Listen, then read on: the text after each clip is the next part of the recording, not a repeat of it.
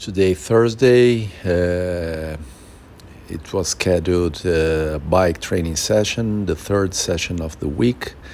I woke up early for that, uh, 5 a.m., and I was ready to go out for the bike ride, but then I saw that it's uh, raining and I still considered to go, uh, put my, my uh, all my stuff together. I took the bike downstairs, but then looking outside, I said, no, I will not go. This uh, light rain is no good. I don't feel uh, safe uh, outside uh, doing the bike ride in the rain, so better not to do it.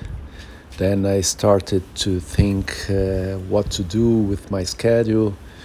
if I could uh, bring the tomorrow session for today, doing a run, and uh, but then I thought not. Maybe it's good idea to keep the training plan as it is uh, from tomorrow.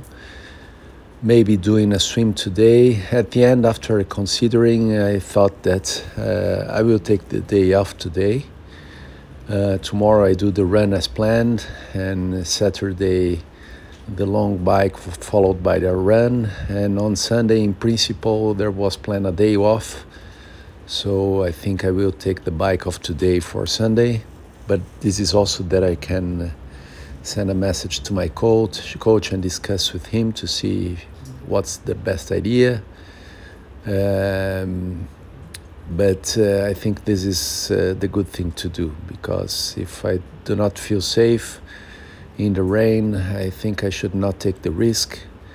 Uh, it was a bit of yeah what I do and, and, and doubt in my mind because I don't like to break the training consistency and discipline.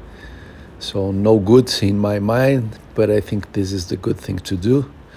So day off today, I will rearrange everything and keep going on and yeah, that's it.